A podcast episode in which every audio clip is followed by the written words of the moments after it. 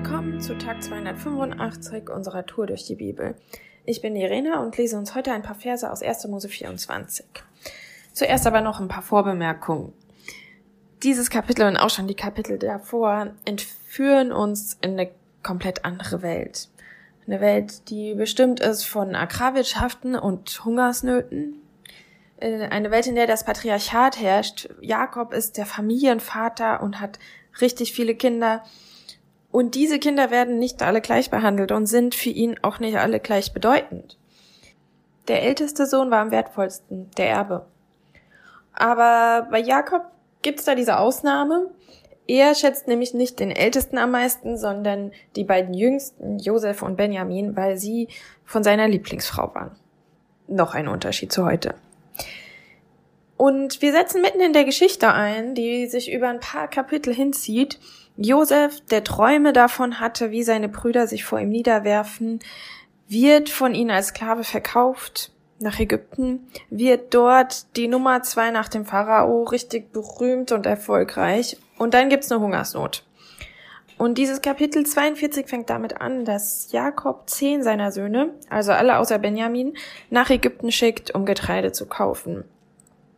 Und dort wird dann wahr, was Josef Jahre zuvor geträumt hat.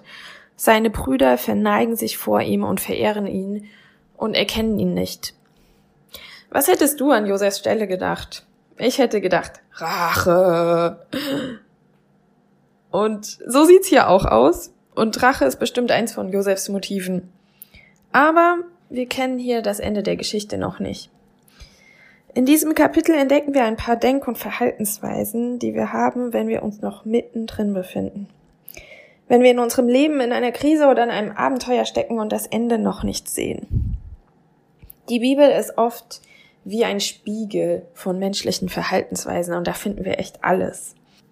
Ich will diese Denk- und Verhaltensweisen mit uns angucken und lese uns deswegen jetzt ein paar Verse.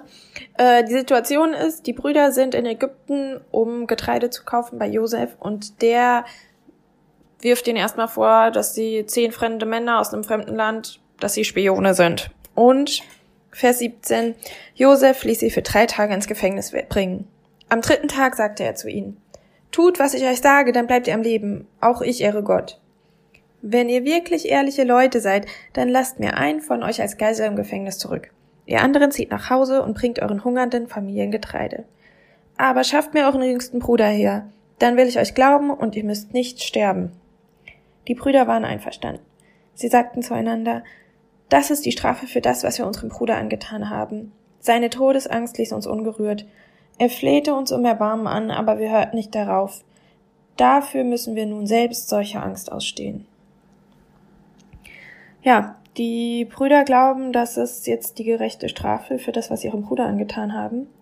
Aber was ich hier interessant finde, ist, Josef ändert seine Meinung. Zuerst schmeißt er sie ins Gefängnis und übt Rache. Und dann ähm, äh, behält er aber nur Simeon mit der Begründung, auch ich ehre Gott.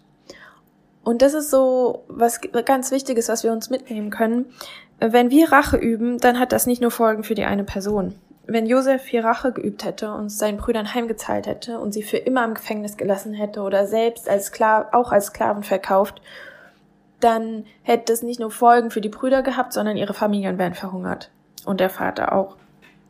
Und Josef wählt den besseren Weg und er prüft seine Brüder, aber er zahlt es ihnen nicht gleichermaßen heim.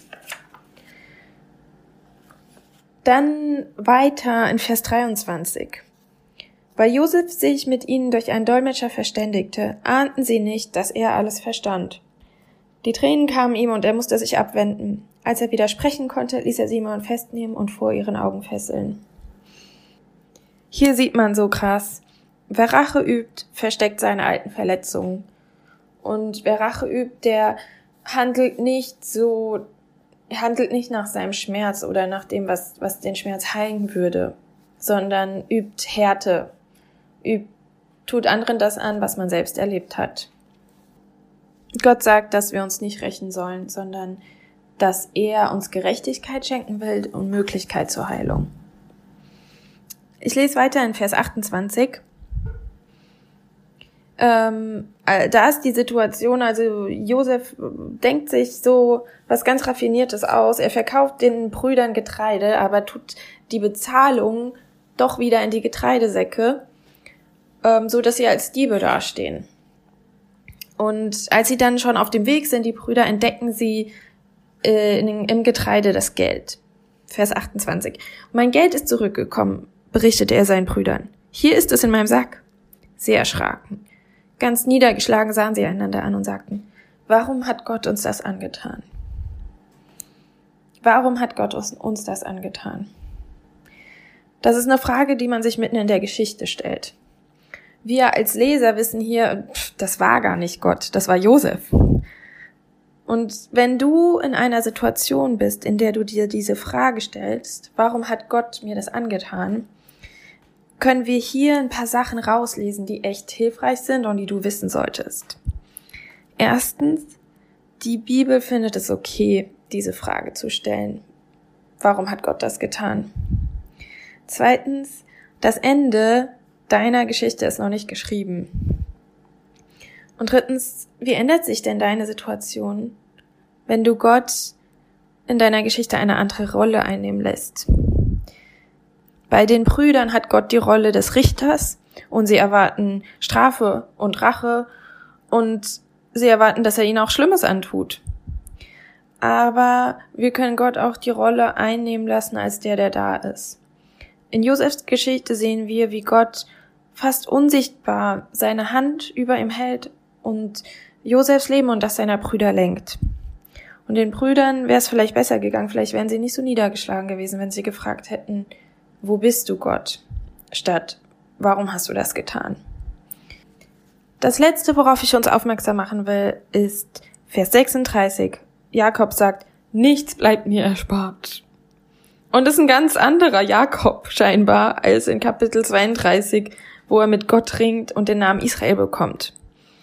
Hey, wo wird deine Sicht auf das Leben von deiner aktuellen Situation bestimmt?